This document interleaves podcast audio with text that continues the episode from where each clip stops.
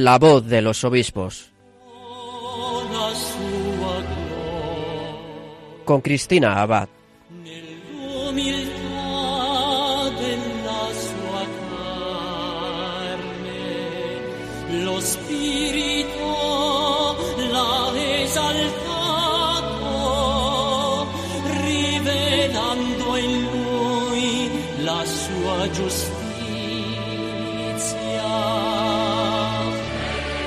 Muy buenas noches, queridos oyentes. Un cariñoso saludo de quien les habla, Cristina Abad. Bienvenidos a este nuevo programa de La Voz de los Obispos, un programa en el que seguimos acercándonos a nuestros obispos y más en este último domingo de Adviento, ya a las puertas de que nazca el niño Jesús. Como saben, en este programa conocemos mejor a nuestros pastores, participamos de sus experiencias, de sus noticias, de sus mensajes y en los últimos días, como habrán podido seguir, hemos celebrado dos importantes acontecimientos para nuestra Iglesia española. Si la semana pasada celebrábamos la ordenación episcopal de Monseñor José María Gil Tamayo como nuevo obispo de Ávila, ayer retransmitíamos también desde Radio María la consagración episcopal del nuevo obispo de Guadix Baza de Monseñor Francisco Orozco, en esa celebración que tuvo lugar en esa catedral de la Encarnación de Guadix. Bueno, pues les avanzo que esta noche vamos a tener la oportunidad de escuchar el testimonio del nuevo obispo de Guadix, ya que ha tenido la amabilidad de concedernos una entrevista para este programa y hemos podido realizársela pues apenas hace unos días. En breve podrán escuchar a Monseñor Francisco Orozco.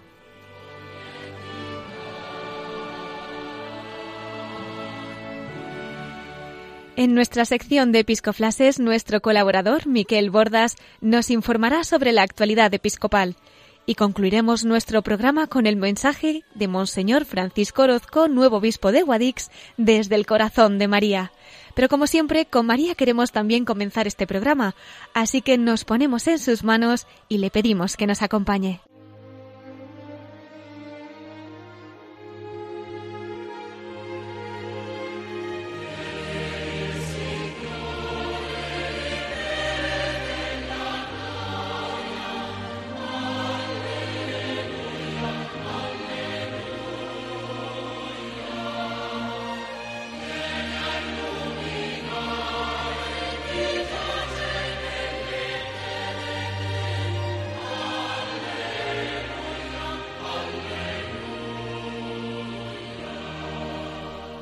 Como les decía, queridos oyentes, esta noche vamos a tener el privilegio de poder escuchar esa entrevista que nos ha concedido el nuevo obispo de Guadix, Monseñor Francisco Orozco. Pero antes de nada vamos a conocerle un poquito mejor.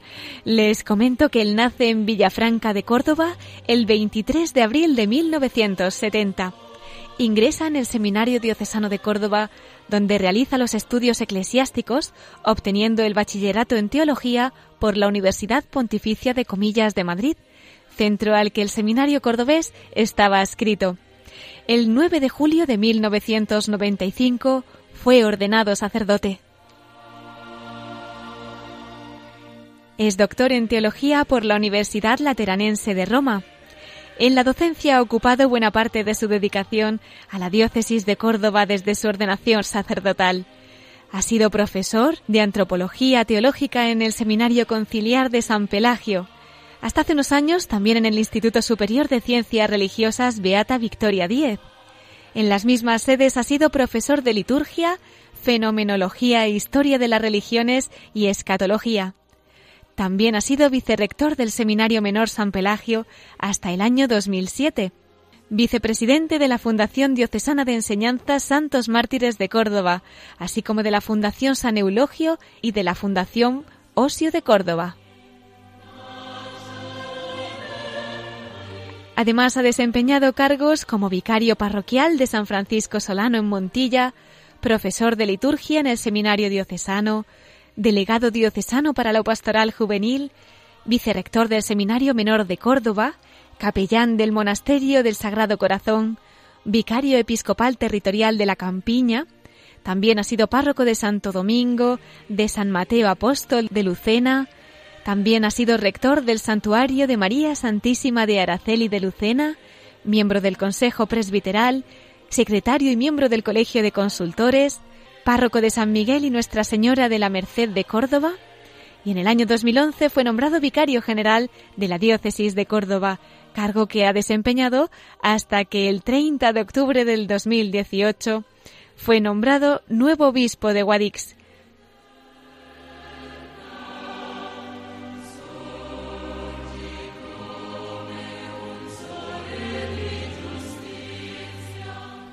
Y sin más dilación, vamos a darle la bienvenida al nuevo obispo de Guadix. Muy buenas noches, don Francisco.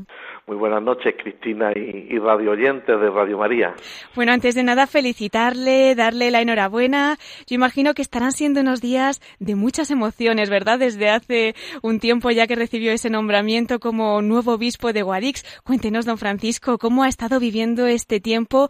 Me imagino que por una parte, pues con gran responsabilidad, pero por otra, pues con tantos recuerdos, ¿no? Y pues con tantas bendiciones que estará recibiendo del cielo. Pues sí, la verdad que está siendo, Cristina, un, tiempo muy intenso de, emociones, porque ha sido un, pues ha sido un momento en el que, en el que ha habido grandes cambios en, en mi vida. Eh, lo estoy viviendo pues con muchísima alegría, porque los regalos del Señor siempre, siempre hay que recibirlos con alegría, sea los regalos que sean, pero con mucha alegría, pero también pues con mucho, con mucho temblor por la responsabilidad eh, yo siempre lo decía estos días cuando me hacían alguna entrevista, ¿no? Pues cómo eh, se experimenta ese sabor agridulce, ¿no? Eh, lo dulce de, que el Señor te ha elegido para ser pastor de una diócesis, para ser obispo, para tener esta gran responsabilidad en la Iglesia. Mm, aquellas palabras de Pedro, ¿no? Me amas más que esto, me amas más que esto, sí Señor, tú sabes que te quiero, tú lo sabes todo. Pero a la vez esa gran responsabilidad de pues de esa gran tarea que el Señor te pone en el corazón, de, de, cuidar muy especialmente a tantas personas, a tantos rostros, tantas historias humanas, tantas pues tantas cosas buenas que el Señor te va a traer a través de tu ministerio, pero, pero, pero con la gran responsabilidad de, de, saber que Él es el que lo hace todo y que tienes que saber ser buen transmisor de su amor y de su misericordia, pues a todos los que te encuentras. Claro, y me imagino que la preparación, ¿verdad?, de cara pues a esta nueva encomienda de la Iglesia también será muy importante. Creo que incluso ha hecho unos ejercicios espirituales no hace mucho, ¿no? Sí, he estado de ejercicios espirituales. Bueno, la preparación desde, desde el momento en que te llama el nuncio, el, el sagrario, si siempre tiene que ser el sitio preferido de un cristiano y de un pastor, pues ha estado muy... Ahora más, ¿verdad? Ahora muchísimo más, por supuesto que sí. Y viviéndolo mucho en esa amistad íntima con el Señor, que es el único sitio en el que uno encuentra luz, fuerza y esperanza y sentido para, pues, para vivir un acontecimiento como el que estoy viviendo. Pero luego ya así de forma más, más concreta, más inmediata, pues sí he estado haciendo ejercicios espirituales en la diócesis de Córdoba, de la que procedo, además los he hecho con un grupo de, sacerdotes y con dos diáconos que se precisamente también recibieron el diaconado el día 8 de, diciembre en, la, en la Catedral de Córdoba. Y algunos religiosos ha sido un, han sido unos ejercicios muy muy intensos. Luego por la tarde pues algún obispo mi obispo en concreto don Demetrio y el delegado del clero y sacerdotes y algunas religiosas muy significativos me han dado también algunas meditaciones ya muy muy enfocadas a lo que tiene que ser un, un pastor y la vida de un obispo en una diócesis. Pero, pero he intentado pues prepararme acogiendo todo lo que el Señor ponía en mi corazón. Pues seguro que habrá sido un tiempo bendecidísimo, don Francisco, y bueno, pues todas esas gracias ahora seguro que ya empezarán también a difundirse en todos esos fieles que el Señor le irá encomendando, ¿verdad? En la nueva diócesis de Guadix. Y por qué no, también en Córdoba, porque bueno, ha tenido allí, ha ejercido su ministerio pues en diversos cargos, este último antes de su nombramiento como vicario general, ¿verdad?, de esta diócesis desde el año 2011. Y me imagino pues que serán también muchas las almas que el Señor ha ido poniendo en su camino y muchos los acontecimientos que ha ido viviendo pues en todos estos años. Ahora que la providencia le reserva una nueva etapa como pastor al servicio de la Iglesia Accitana, ¿qué se lleva en el corazón de su diócesis natal, de la diócesis de Córdoba, don Francisco? Pues me llevo a Córdoba entera, Cristina, porque... que no es poco. Pues porque, claro, porque yo soy cordobés y, y aquí lo he vivido todo. A la iglesia de Córdoba se lo debo todo, porque aquí he aprendido a, a, amar al Señor. Aquí he oído la voz del Señor para ser sacerdote. Eh, desde mi pueblo natal, soy de un pueblecito pequeño en la, en la, en la campiña cordobesa, cerquita de la, de la ciudad, Villafranca pues allí eh, desde pequeñito siendo monaguillo he vivido pues cosas muy muy muy grandes que luego me han ido eh, haciendo de alguna forma experimentar lo que el Señor ya me cuidaba desde, desde muy pequeñito.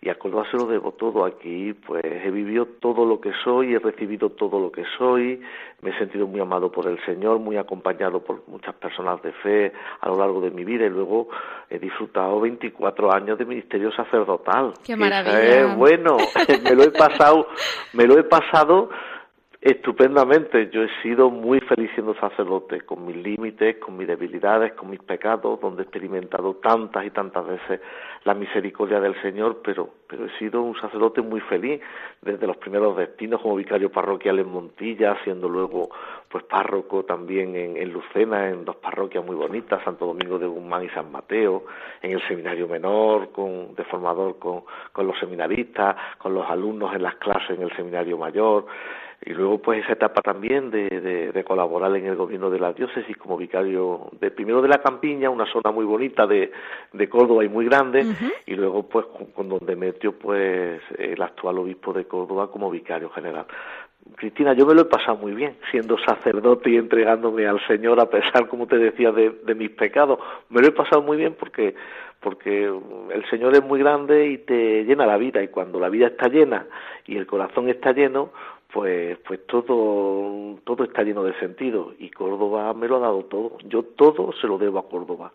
Ahora ya aquí en mi nueva diócesis pues empezaré verdad a recibir también muchísimos grandes regalos del Señor y, y ya eh, Guadí es el centro de mi corazón porque es lo que el Señor quiere para mí. Pero mirar a Córdoba es mirar cómo el Señor me ha ido preparando y me ha ido amando y me ha ido haciendo pues para seguir dándome cosas muy grandes como la que me está dando en estos días en Guadix. Pues vaya testimonio nos está dando don Francisco de ese corazón agradecido y cómo el Señor premia esa fidelidad, ¿verdad? De un alma que se entrega a él y cómo da la alegría pues al abrazar también esa vocación. Nos decía don Francisco que el Señor le había cuidado desde bien pequeñito. Cuéntenos cómo supo que su vida sería toda para el Señor ¿Cuándo es consciente de que tiene esa llamada a entregarse como sacerdote para la eternidad? Pues Cristina no, no fue de pequeño. No fue de pequeño. Eh, no fue de pequeño, a pesar de que cuando yo creo que todos los que me están oyendo a través de Radio María me entenderán, ¿verdad? ¿Cuántas veces eh, luego después, eh, después de recorrer muchos caminos y vivir muchos años, entendemos que el que nos llevaba en su brazo y, y el que nos estaba acunando en su providencia para prepararlo todo era el Señor. Yo es verdad que entré al seminario pues ya mayor, entré después de haber comenzado los estudios de filosofía y letras, pero es verdad que desde pequeño, fíjate, desde los seis años monaguillo en mi parroquia de Villafranca. Y desde los seis años misa diaria, eso lo llevo, más grande. lo, llevo yo desde los seis años muy pequeñito antes incluso de hacer la primera comunión. Y además junto a otros monaguillos me encantaba la misa diaria, el celebrar todos los días las cosas del Señor, estar en torno a la parroquia. Mi vida desde pequeño ha sido la parroquia y ha sido la iglesia. Entonces, ir entendiendo luego, poquito a poco, cómo el Señor te iba te iba preparando para que cuando yo tuve un encuentro eh, directo con, con, el seminario, precisamente a través de un día del monaguillo, yo era, ¿Ah, era, de los mayores y llevaba a los, a los monaguillos más pequeños a, a, esa celebración. Y allí, pues, un sacerdote, que en paz descanse, el que me ayudó también muchísimo, don Felipe Tejederas, pues me, me, me, me cogió un ratito por allí y empezó a hablarme del seminario y la verdad es que nadie lo había hecho hasta entonces tan directamente. A veces a veces creemos que las vocaciones no las vocaciones necesitan también que alguien interpele directamente sin rodeos no porque tú no has pensado que el señor a lo mejor te está llamando para ser sacerdote y aquello a mí me dejó inquieto.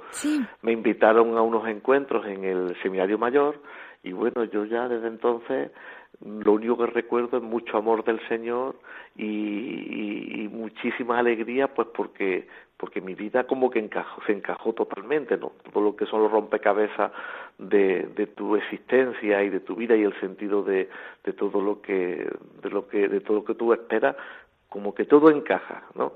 Y bueno, pues una, una, una, vocación muy fácil, muy sencilla, sin grandes explosiones, sin fuegos artificiales, y lo que experimento es cómo el Señor en las pequeñas cosas, las cosas cotidianas, me ha ido cuidando y preparando para que yo un día fuera sacerdote y fuera lo feliz que he sido. Vuelvo a repetir, a pesar de mis pecados. Como todos, don Francisco, eso no nos libramos nadie. bueno, por lo que veo en el seminario, pues también tuvo un tiempo muy feliz, ¿no? Y yo creo que ahora tantos seminaristas que pueden estar escuchando o tantos jóvenes que quizás se estén planteando, pues esa llamada del Señor, ven que también ahí pueden tener esa respuesta a su vocación, ¿no, don Francisco? Sí.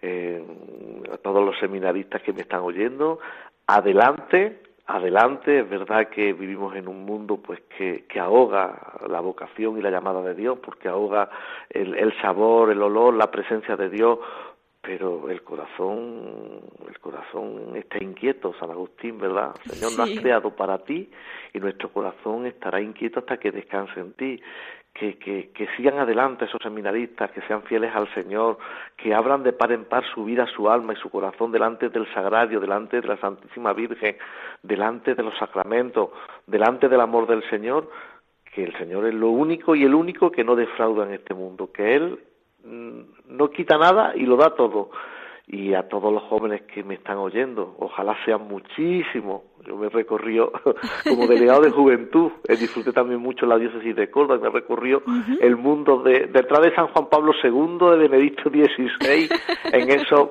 maravillosos encuentros mundiales de la juventud que tanto bien han hecho a la Iglesia y al mundo. Y les digo a los jóvenes pues que, que, que, que no tengan miedo, decía San Juan Pablo II, no tengáis miedo de abrir las puertas de par en par a Cristo, ¿no? Porque porque porque sin sin, sin Jesucristo sin el amor de Dios sin sin experimentar eh, esa gratuidad del amor de Dios en nuestra vida no podemos construirnos como como personas. Y ojalá que muchos de vosotros descubráis que, que, que entregar la vida por el Evangelio consagrando a través de una vocación de especial consagración como sacerdote como religioso de vida activa de vida contemplativa como misionero o bueno, como buenos padres de familia, que también necesitamos muchos buenos padres de familia y muchos buenos laicos. También. Pero experimentar que Cristo es el centro, la piedra angular desde la que todo el edificio se ensambla y queda construido para la felicidad. Pues vamos a hacernos eco, ¿verdad? Como decía usted de, de, esas palabras de San Juan Pablo II, no tengáis miedo, ya que nos lo ha mencionado don Francisco, vamos a dar un salto a Roma, porque creo que también pasó allí una etapa en la Universidad Lateranense, universidad por la que además es doctor, ¿verdad? En teología dogmática. Cuéntenos, ¿qué ha significado para usted esta etapa en Roma? Pues la verdad que fueron unos años fueron unos años preciosos. Es verdad que yo iba con miedo, yo había salido ¿Sí? poco de mi, de mi pueblo y de Córdoba, ¿eh? a Roma, a la ciudad eterna, el uh -huh. Papa. Mm, me parecía un poco como esa experiencia que cuenta el, el cardenal eh, Robert Sará en su uh -huh. libro Dios sonada tan bonito, ¿verdad? Pues un niño de África cuando es mm, le hablaba le hablaban de Roma le parecía aquello tan lejano y él lo cuenta de una forma tan bonita y tan y tan íntima pues que emociona. Y yo me, me sentía muy identificado con lo que contaba el cardenal Sará acerca de su estancia en Roma y de su de su de, de ver allí al Papa y de poder vivir pues la universalidad de la Iglesia en Roma. Para mí fueron años sobre todo en los que a mí se me ampliaron pues los horizontes de mi fe, ¿no? Esa fe mm. que es católica, que es universal, pues que la palpé allí muy muy muy muy de cerca, ¿no? Cualquier celebración junto al Papa, ¿verdad?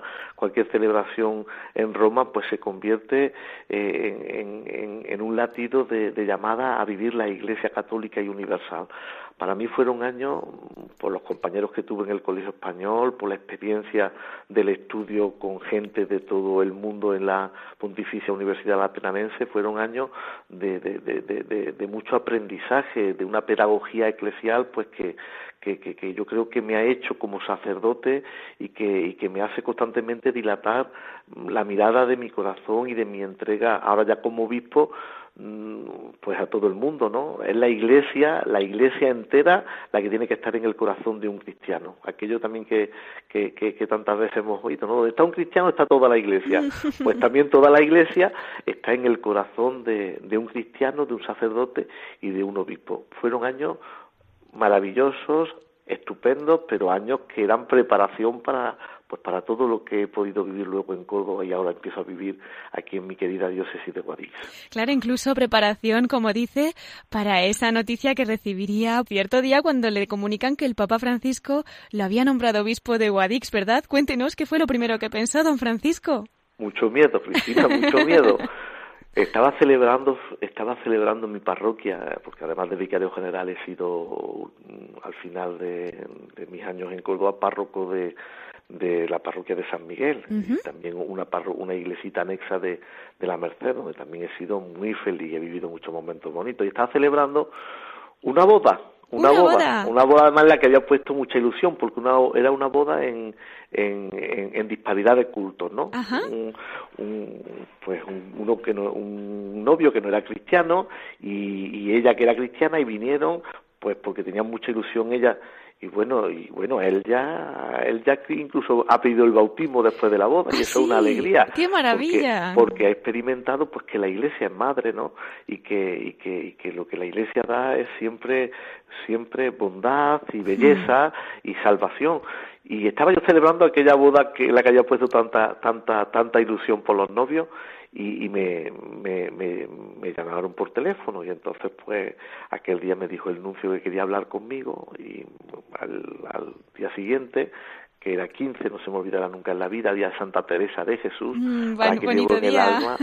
muy bonito día, eh, para recordarlo siempre. Fui para la Anunciatura y ya me, me dijo el nuncio, pues lo que el Papa Francisco quería para mí. Y yo si el Papa, si el Papa lo quiere y lo dice, y el Señor lo ha elegido, a pesar de que experimenté mi indignidad grande, pero si se trata de servir a la Iglesia y de obedecer, pues, pues aquí estoy, ¿no? Aquí estoy. Y fueron momentos, pues eso, de, de, de como te decía antes, muy agridulces, pues porque mm. te viene, pues te viene a la cabeza y al corazón, pues, pues lo poco que eres. Y no es falsa humildad, de verdad, lo poco que uno experimenta hacer y lo, uno, lo poco que uno puede. Pero en fin, luego cuando uno mira la historia de la salvación, el Señor es que escoge lo que no significa nada para que precisamente quede muy claro, como decía San Pablo, ¿verdad? Hmm. Que la obra es suya y el protagonista es el Señor y el que salva es Él. Entonces, que se vea muy claro en mi vida, ¿verdad? Que el que lo hace todo es Él, que Él es el protagonista. Y no a nosotros, Señor, no a nosotros, sino a tu nombre, demos siempre gloria. Eso lo viví así, con muchísima con muchísima humildad, aunque lo diga yo, ¿verdad? Por mi por mis pecados y por y por mis límites, pero con una alegría tremenda, pues porque alguien me, me ha dicho te quiero y te quiero con esta profundidad y con esta verdad. O sea, Señor, ¿qué quieres que haga? Aquí estoy, soy tuyo, para ti he nacido. Pues con esa docilidad y esa mansedumbre, don Francisco, ¿cómo no le iba a mirar el Señor para estas cosas? bueno, usted sabe que en este programa pedimos mucho, mucho por nuestros obispos y que ahora mismo pues se ampliará ese número de oraciones con todos los oyentes que nos estén escuchando y no solo en España, sino en tantos lugares del mundo pues ya sabe que, estarán rezando por usted, por este ministerio y por esa nueva diócesis que el Señor le ha encomendado. Eh, don Francisco, ¿qué espera de esta nueva misión que el Santo Padre le encomienda pastoreando la iglesia de Guadix? Pues espero que el Señor me ayude constantemente a, hacer su voluntad, a olvidarme de mí, a olvidarme de mis gustos, a olvidarme de mis caminos, y a seguir intentando hacer lo que desde el día en que Él me, me escogió y me puso su corazón como un sacerdote, hacer su voluntad y, y, haciendo su voluntad es que soy yo feliz, ¿verdad? Porque la gloria de Dios es que el hombre viva, la gloria de Dios es que el hombre viva. Yo cuando hago su voluntad es cuando realmente soy feliz, entonces quiero seguir siendo feliz, que el corazón del hombre ha sido creado por Dios para ser feliz y solamente puede ser feliz cuando acoge en él la voluntad del Señor. Yo espero mm, de, de, mi vida aquí en Guadix pues eso, ser feliz, vivir y poder testimoniar la voluntad del Señor, poder acercarles a todos los que me rodean el rostro misericordioso del Señor, decirles que, que hay un amor grande que primero los ha amado y que da sentido a la vida y poder secar lágrimas y, y a todos los que estén en las cunetas de, de, de, esta tierra, pues curarlos en la misericordia del Señor y, darles lo único que puede darles eh, la verdadera sonrisa en el alma y en el corazón, que es la presencia de Dios en sus corazones. Yo vengo a hacer la obra de Dios en la iglesia y a querer mucho a todos los que el Señor ponga a mi alrededor como obispo, como pastor, es decir, como si Cristo mismo lo hace. Qué bonito es escuchar esas palabras de, de, Pastor Don Francisco. Seguro que ya hay muchos fieles que le estarán escuchando y que estarán con muchas ganas de colaborar con usted y hacer presente ese amor de Dios en todas las almas, ¿no? También quería pedirle para nuestra radio, nosotros que también, pues, en nuestra pobreza, ¿no? Intentamos llevar a cabo esa hora del Señor a través de la Virgen María, pues quería pedirle un mensajito para nuestros voluntarios, oyentes, los que estamos aquí trabajando, para que podamos también continuar, pues, llevando este mensaje y que sean muchas las personas que puedan decir que sí y conocer esa felicidad que hay en la voluntad de Dios gracias al encuentro con Cristo que esperamos llegue pues a muchas almas a través de Radio María. Pues sí, claro que sí. Radio María ha sido muy importante en mi vida. ¿eh? ¿Ah, sí? y bueno, por dónde no he ido que he visto a los enfermos y a todas las personas que quizás no podían vivir la fe de otra forma y lo han hecho a través de Radio María, ¿no? Pedido y en este mensaje encomendaros a la Santísima Virgen para que como ella pues sigáis siendo eh, fieles transmisores de, del amor y de la misericordia del Señor con vuestra voz, que es Radio María. ¿Cuántas personas, cuántos cristianos, cuántos oh, niños, jóvenes, adultos, mmm, ancianos, enfermos a través de vuestro trabajo, a través de a través del amor que, que expresáis en, en, vuestro trabajo, en esta gran obra que es Radio María, eh, hacéis que puedan experimentar lo que el Señor les quiere. Yo le pido a la Virgen María por, por todos los radio oyentes, especialmente por todos los que están impedidos, por todos los que por todos los que tienen que ofrecer tantos y tantos sacrificios al, Señor y que sepan que eso que ellos ofrecen ahí en el silencio oculto de su enfermedad o de su incapacidad pues para poder salir a la calle quizás está dando mucho fruto porque esa oración es la que nos sostiene a nosotros, a todos los que estamos en la primera línea, entre comillas, y perdona la expresión de batalla. Gracias a todos los que con vuestra oración y oración en Radio María hacéis posible que la Iglesia siga estando presente en tantos corazones y en tantas almas. Y a todos los que hacéis Radio María, que Dios os bendiga y que os pague ese trabajo delicado, precioso y muchas veces difícil por seguir llevando el amor de Dios a tantos corazones a través de, del oído. El Papa Francisco nos dice que hay que tener el oído muy grande, ¿verdad? Sí. Escuchar mucho. Pues eso, escuchemos mucho a Radio María porque a través de ella, sin duda, el corazón de muchos cristianos está encendido hoy, aquí y ahora. Pues muchísimas gracias por sus palabras, don Francisco. Se lo agradecemos de todo corazón y nos acogemos a sus oraciones para que podamos realizar también esta obra. Y bueno, no le quiero despedir porque quería pedirle también que nos acompañara en esa sección tan especial que tenemos de la voz de los obispos desde el corazón de María para que nos siguiera acercando un poquito más al corazón de nuestra madre con su testimonio. ¿Nos querría acompañar en unos minutos? Hombre, claro que sí, siempre, siempre aquí para vosotros. Pues muchísimas gracias y entonces hasta dentro de un poquito. Monseñor Francisco Orozco, el nuevo obispo de Guadix. Hasta ahora. Adiós, muchas gracias y felicidades a todos.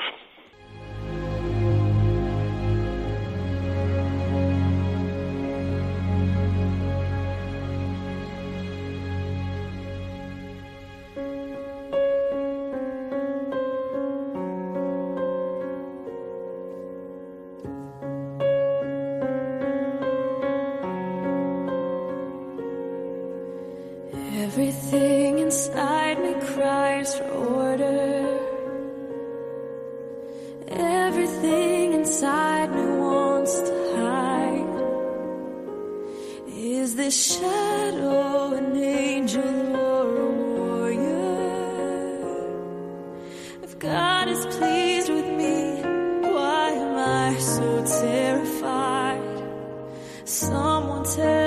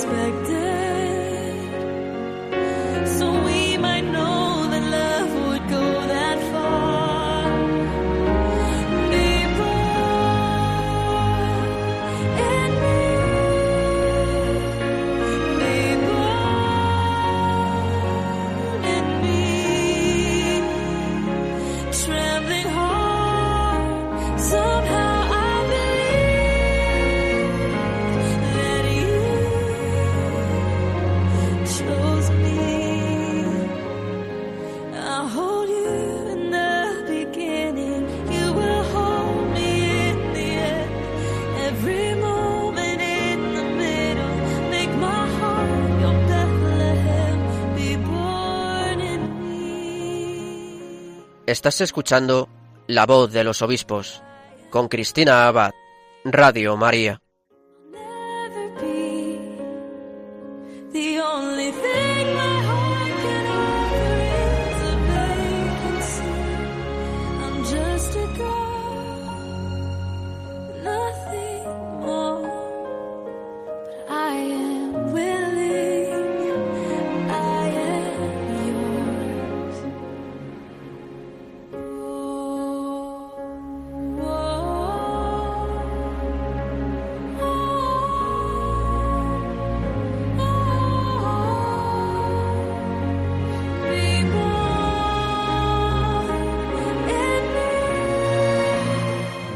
Estamos escuchando la canción Be Born in Me, Él nace en mí. Pues de eso se trata, ¿verdad? De que en esta noche, en la que ya queda tan poquito para que nazca el niño Jesús, miremos a María y que también nosotros podamos decir que Él nace en nosotros. Bueno, y pues para eso también nosotros en Radio María queremos entregarnos y darle la mano a la Virgen para que ella nos enseñe cuál es el mejor modo de que Jesús nazca en nuestro corazón. Y una vez más, queridos oyentes, necesitamos vuestra ayuda, vuestra colaboración, porque sabéis muy bien que sin vosotros, sin vuestras oraciones, sin vuestros sacrificios, sin vuestros donativos, pues esta radio de la Virgen no llegaría a tantas personas, ¿verdad? Por eso les invito a que cada uno ponga su granito de arena y que podamos juntos seguir llevando a cabo esta radio de la Virgen.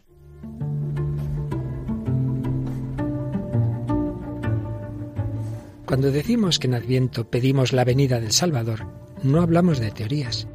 Realmente, nuestro mundo está herido por el egoísmo, la autosuficiencia, la indiferencia, las mil adicciones que nuestra sociedad fomenta.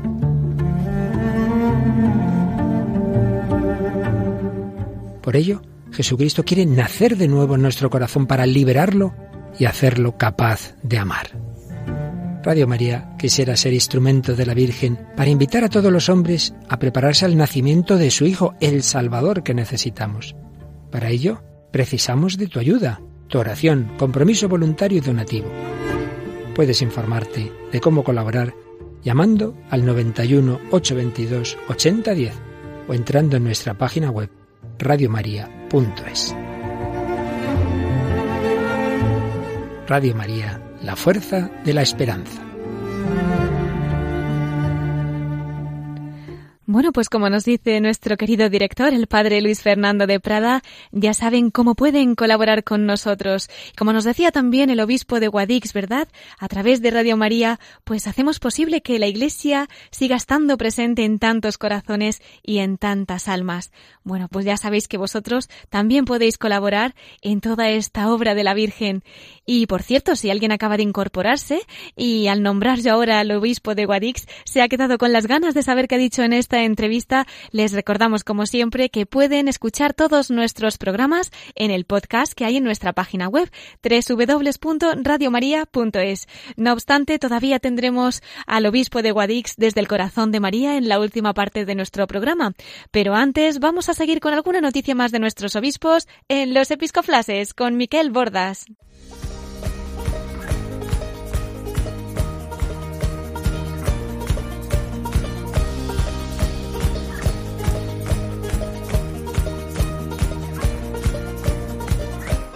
Brothers and sisters, fill these cups with life.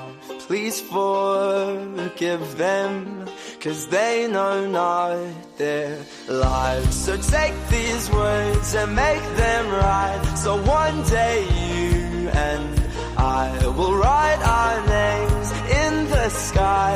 We'll confide, and I'll find mine on the right. Y entramos ya en nuestros episcoflases con nuestro colaborador Miquel Bordas. Muy buenas noches, Miquel. Muy buenas noches, Cristina. Un saludo para todos nuestros oyentes. Y vamos a estar aquí en este último domingo de Adviento preparando la Navidad, ¿verdad? Último domingo de Adviento, último programa del año. Así que esperamos, Miquel, esas felicitaciones con las que abrimos los episcoflases. Cuéntanos. Bueno, pues el 27 de diciembre, jueves, fiesta de San Juan Evangelista, celebramos tres aniversarios de ordenación de obispos españoles. En primer lugar, quería mencionar pues que ya son 31 años de ordenación episcopal del cardenal Luis María Martínez Sistac, arzobispo emérito de Barcelona. Y ese mismo día también pues se cumplen los 34 años de ordenación episcopal, por un lado de Monseñor José Vilaplana, obispo de Huelva, y también de Monseñor Santiago García Aracil, arzobispo emérito de Mérida, Badajoz.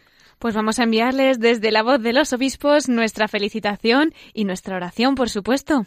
Y bueno, también, como no, porque como decías al comienzo del programa, podemos felicitar, por supuesto, al nuevo obispo de Ávila, Monseñor José María Gil Tamayo, que recibió su ordenación episcopal la semana pasada, el sábado 15 de diciembre, en la Catedral de Cristo Salvador de Ávila. Ahí estuvo también retransmitiendo la ceremonia Radio María, esta casa, como también ha estado en el día de ayer en Guadix, retransmitiendo la consagración episcopal del nuevo obispo de esta ciudad, de esta diócesis, Monseñor Francisco Jesús Orozco, a quien has podido entrevistar también en este programa. Y como vamos algo justo de tiempo, yo creo que estando en una fecha tan señalada como la que estamos, la mejor noticia es la que vamos a celebrar con el nacimiento de nuestro Salvador. Así que más que hablar yo, si te parece, vamos a escuchar las palabras del obispo de Huesca, Monseñor Julián Ruiz Marturey, que en su mensaje para este domingo nos ofrece una reflexión sobre cómo hemos de esperar al niño Jesús, con la firme esperanza de que viene a salvarnos, porque todos necesitamos salvación. Así que, Cristina, vamos a escucharle.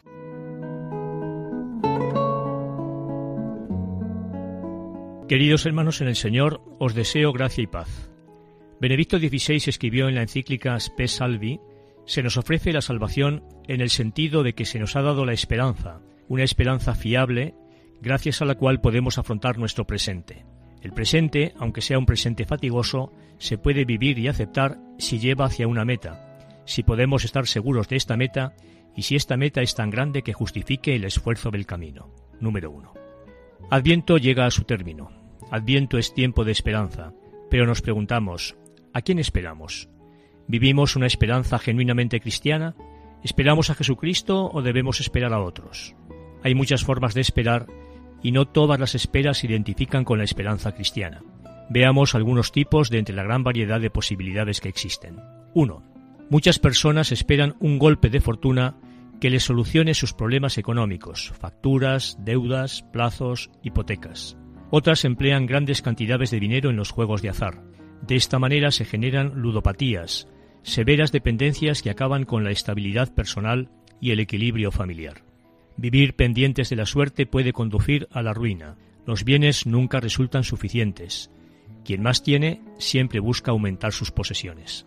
2. Hay quien espera con ansia el fin de semana para evadirse con la diversión desenfrenada, el consumo incontrolado de alcohol, la búsqueda incesante de nuevas experiencias, el coqueteo con las drogas, los efímeros vínculos afectivos. En definitiva, un salir de sí mismos que no lleva a ninguna parte y produce insatisfacción, agotamiento y tristeza. 3. Conocemos casos de personas obsesionadas por alcanzar dominio y poder. Trepan sin escrúpulos saltando por encima de cualquiera. Consideran a los demás como rivales, enemigos, obstáculos. Esperan alcanzar puestos. Desean deslumbrar con un brillo postizo, momentáneo, de purpurina.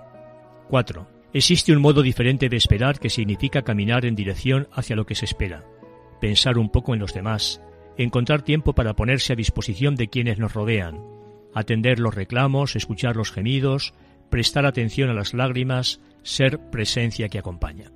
5.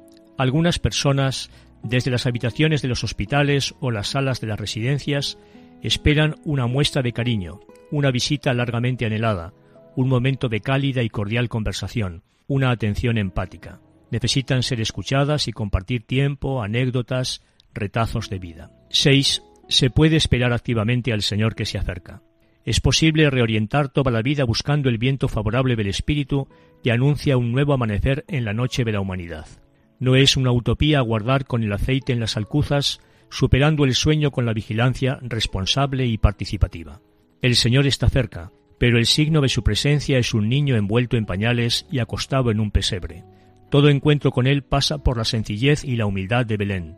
No hay rutas alternativas, no hay atajos. Un niño se nos ha dado. Este es el dato primordial. Le buscamos, le reconocemos, le adoramos, le amamos, nos entregamos a Él, porque de Él lo recibimos todo. En Él todo se nos concede de una vez y para siempre. Él es la palabra definitiva, el sello de la historia, la plenitud del tiempo, el cumplimiento de nuestra esperanza. Recibid mi cordial saludo y mi bendición.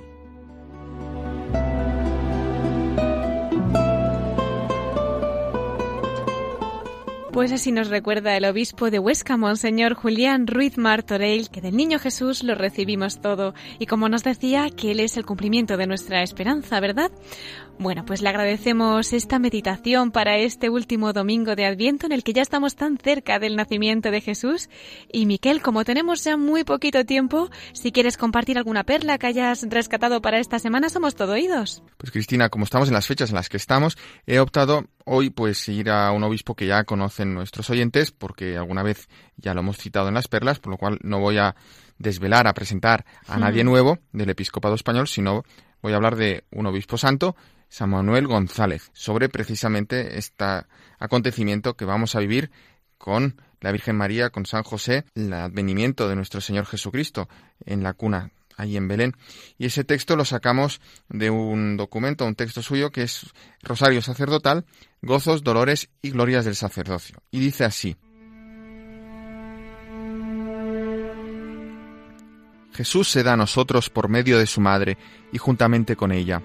María, Madre de Jesús, no se queda con él para gozar a solas con su presencia, de sus miradas y del gusto de alimentarlo y servirlo y derretirse en éxtasis de amor sin fin ante él. No. Ella lo guarda para que lo vean y lo agasajen y se lo regalen los pastores y para que lo adoren y obsequien los reyes. Y después, en Caná, ella estará con él para hacerle anticipar su primer milagro en favor de los hombres. Pues bien, Cristina, con estas palabras de San Manuel González, eh, con esta perla, pues yo te deseo a ti y a todos los oyentes, pues una muy feliz Navidad, así con la Virgen, con San José recibiendo al Niño Jesús, con los pastores, los reyes, en nuestras casas, en nuestras vidas y con esta radio también a través de estas ondas, ¿no? Pues que sea una muy feliz Navidad para todos. Feliz Navidad para ti también, Miquel, y muchísimas gracias por esta perla que nos has traído de San Manuel González, que tanto nos ha acercado al Niño Dios a través de la Virgen María. Esperamos que también nosotros podamos contemplarle estos días con ese corazón de la Virgen. Y por eso te invito a quedarte con nosotros, Miquel, en esta última sección que tenemos del programa, porque vamos a escuchar las palabras de Monseñor Francisco Orozco, nuevo obispo de Guadix, desde el corazón de María. Os acompaño con mucho gusto, Cristina.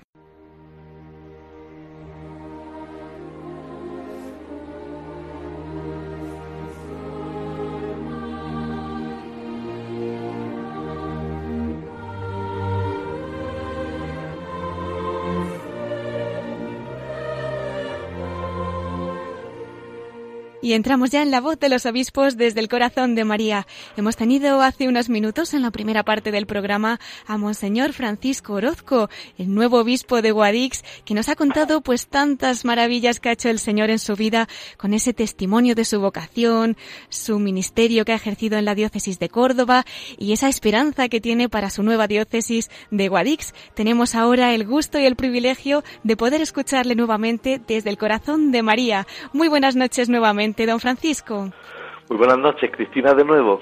¿Qué querría compartir desde el corazón de nuestra madre? Pues una pequeña reflexión que y mi vocación, quizá, desde la Virgen, si os parece. Por supuesto, estamos deseando escucharle. Pues estupendo. Pues en estos días de Navidad que, que ya se acercan, estamos a punto de vivirlos, quiero con todos vosotros, los radioyentes de Radio María, quiero mirar el portalito de Belén y ver allí al niño Jesús, al Salvador, y junto a él a María, la Santísima Virgen Inmaculada. Hablar de la vocación de un sacerdote, de un pastor, hablar de la vocación de un cristiano es siempre mirar a la madre, porque no hay vida cristiana sin madre, como tampoco hay existencia humana sin un seno materno. Yo aprendí a amar al Señor de las manos de una madre. En una pequeña ermita en mi pueblo natal, en Villafranca de Córdoba, hay un gran tesoro el tesoro de Villafranca, la Madre y Patrona, la Virgen Santísima, bajo la advocación de los remedios. Desde muy pequeño, junto a mis paisanos, todos los sábados por la tarde, había que ir al cielo, y el cielo estaba en ese rincón, y allí a celebrar la Santa Eucaristía mirando a la Madre que tantos remedios nos ha dado a todos los hombres. El primero, el remedio de la salvación, trayendo en su seno virginal e inmaculado al autor de la vida, a Cristo. Ahora, al ser consagrado obispo, me voy hasta mi niñez, como canta aquella canción que tantas veces hemos cantado.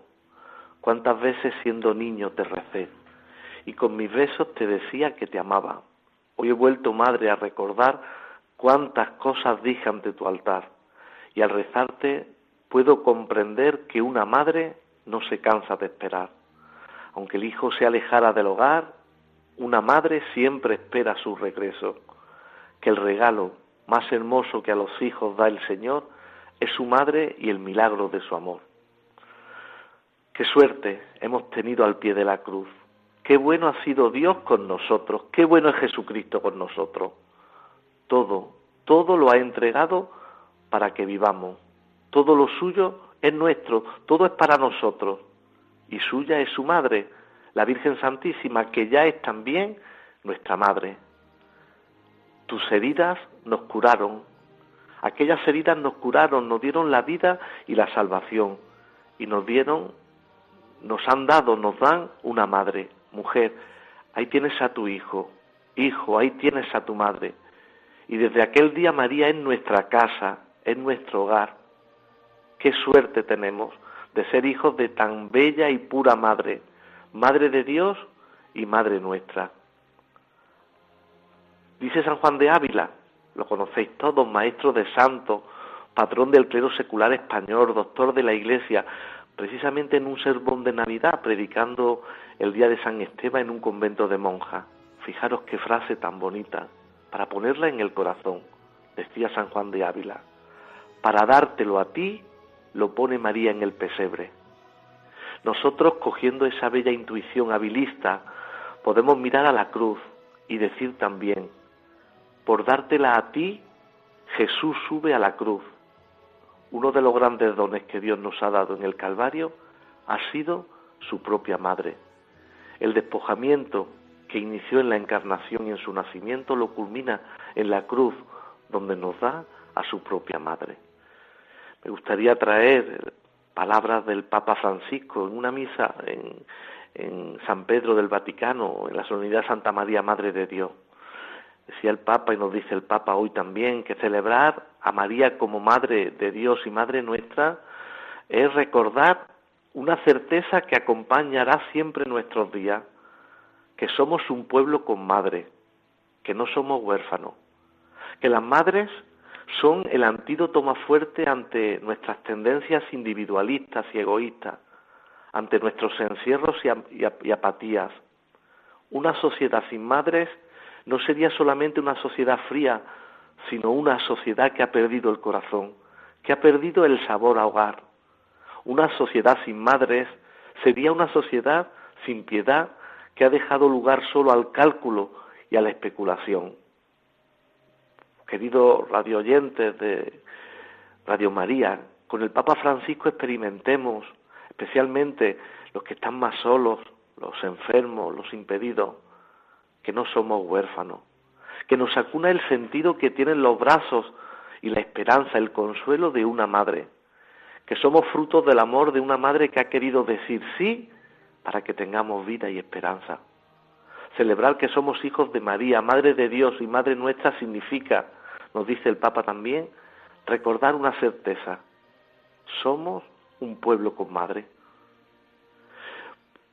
Es verdad que hoy el mundo vive una orfandad y la vive cuando se va apagando el sentido de que somos parte de una familia, de que no estamos solos, de que somos un pueblo, de que tenemos tierra, de que pertenecemos a Dios. Y esa orfandad que gana espacio en el corazón narcisista, que solo sabe mirarse a sí mismo y a los propios intereses, y que crece cuando nos olvidamos que la vida es un regalo, ha sido un regalo, que se la debemos a otros y que estamos invitados a compartirla en la casa común. Queridos hermanos en la fe, miremos en estos días de Navidad y siempre a nuestra Madre, como nos dice también bellamente San Juan de Ávila. Bienaventurados ojos que os merecieron ver. Una cosa muy linda, la Virgen y el niño con ella, a su cuello. Una luna vestida con un sol. No hay cosa más hermosa de ver. Rogad a la Virgen que os dé ojos para saberla mirar. Cuando yo veo una imagen con un niño en los brazos, pienso que he visto todas las cosas. Qué bellas palabras estas de San Juan de Ávila para, para rubiarlas en estos días de Navidad. Yo lo hago ahora ya como obispo aquí en mi casa que es Guadix y con el regalo de una familia y una tierra cristiana. Con estos ojos miro cada rincón de esta bendita diócesis y todo en ella resuma a presencia mariana. Angustias, piedad, gracia, dolores, soledad y tantas bellas advocaciones que hablan de amor a la Virgen y de una tierra que tiene muy vivo el latido del corazón de María. Me va a ser muy fácil seguir amando a la Virgen aquí en Guadix, en esta tierra, porque aquí se ama mucho a María. Termino. Y termino con un villancico, que es lo que toca, de finales del siglo XV.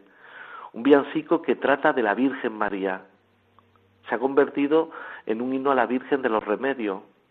Con él, con algunas estrofas de este villancico, os deseo a todos los que escucháis Radio María que nunca falte de vuestro corazón el amor a la Virgen, porque ella es puerto seguro, consuelo y esperanza que nunca defrauda. Como ella, con ella y por medio de ella, siempre estaremos en Jesucristo. Feliz y santa Navidad desde las manos y el corazón bendito de María la Virgen. Pues que tú, Reina del cielo, tanto vales, da remedio a nuestros males. ¿Quién podrá tanto alabarte según es tu merecer? ¿Quién sabrá también lo arte que no le falte saber? Pues que para nos valer tanto vales, da remedio a nuestros males. Oh Madre de Dios y hombre, oh concierto de concordia, tú que tienes por renombre Madre de misericordia, pues para quitar discordia tanto vales, da remedio a nuestros males. Tú que eres flor de las flores, tú que del cielo eres puerta, tú que eres olor de olores, tú que das gloria muy cierta, si de la muerte muy muerta no nos vales, no hay remedio en nuestros males. Feliz y Santa Navidad. Muy feliz y santa Navidad, don Francisco, y muchísimas gracias por esta meditación tan preciosa que nos ha acercado tanto a la Virgen María. Y bueno, pues yo creo que estos días tan especiales vamos a seguir su consejo, a pedirle a la Virgen esa mirada para poder contemplar todas esas maravillas y, ¿por qué no? Como dice, pues también pedirle el remedio para tantas cositas personales y para la iglesia entera que tenemos que pedir, ¿verdad? Pues sí, muchísimas gracias Cristina y que el Señor os bendiga a todos hoy y cada día y siempre mirando a la Virgen. Siempre María, don Francisco. Gracias por todo y hasta siempre. Ya sabe usted que en Radio María tiene su casa, así que le esperamos cuando quiera en la voz de los obispos. pues que recen mucho por mí y por Guadix. Aquí también tienen todo su casa. Gracias de corazón, Monseñor Francisco Orozco, nuevo obispo de Guadix. Muchas gracias a vosotros.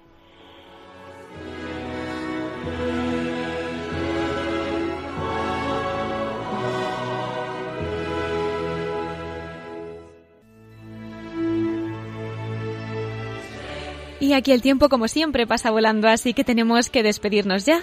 Les recordamos una vez más nuestro correo electrónico para todos aquellos que nos quieran escribir. Pueden hacerlo a la voz de los obispos arroba radiomaria.es. Vamos a agradecer nuevamente al obispo de Guadix, a Monseñor Francisco Orozco, esa entrevista tan entrañable que nos ha concedido y que tanto nos ha acercado a los corazones de Jesús y María. A Miquel Bordas, muchas gracias también por las noticias que nos traes de nuestros obispos. Y a todos ustedes, como no, muchas gracias por habernos acompañado en este último programa del año. Voy a aprovechar ya para desearles una feliz Navidad y un santo año nuevo. Que estos días puedan acompañar a la Sagrada Familia y que el niño Jesús nazca también en sus corazones. Les espero en 15 días, si Dios quiere, a las 9 de la noche, a las 8 en Canarias. El domingo que viene a esa hora podrán escuchar el programa Mirada de Apóstol con el Padre Miguel Segura. Y ahora les dejamos con el informativo de Radio María. Se despide Cristina Abad.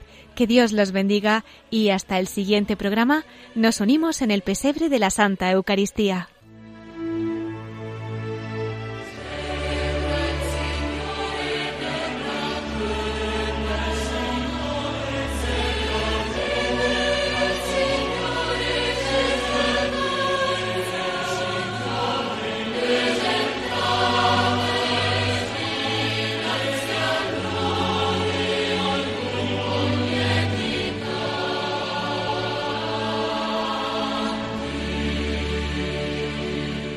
Han escuchado la voz de los obispos con Cristina Abad.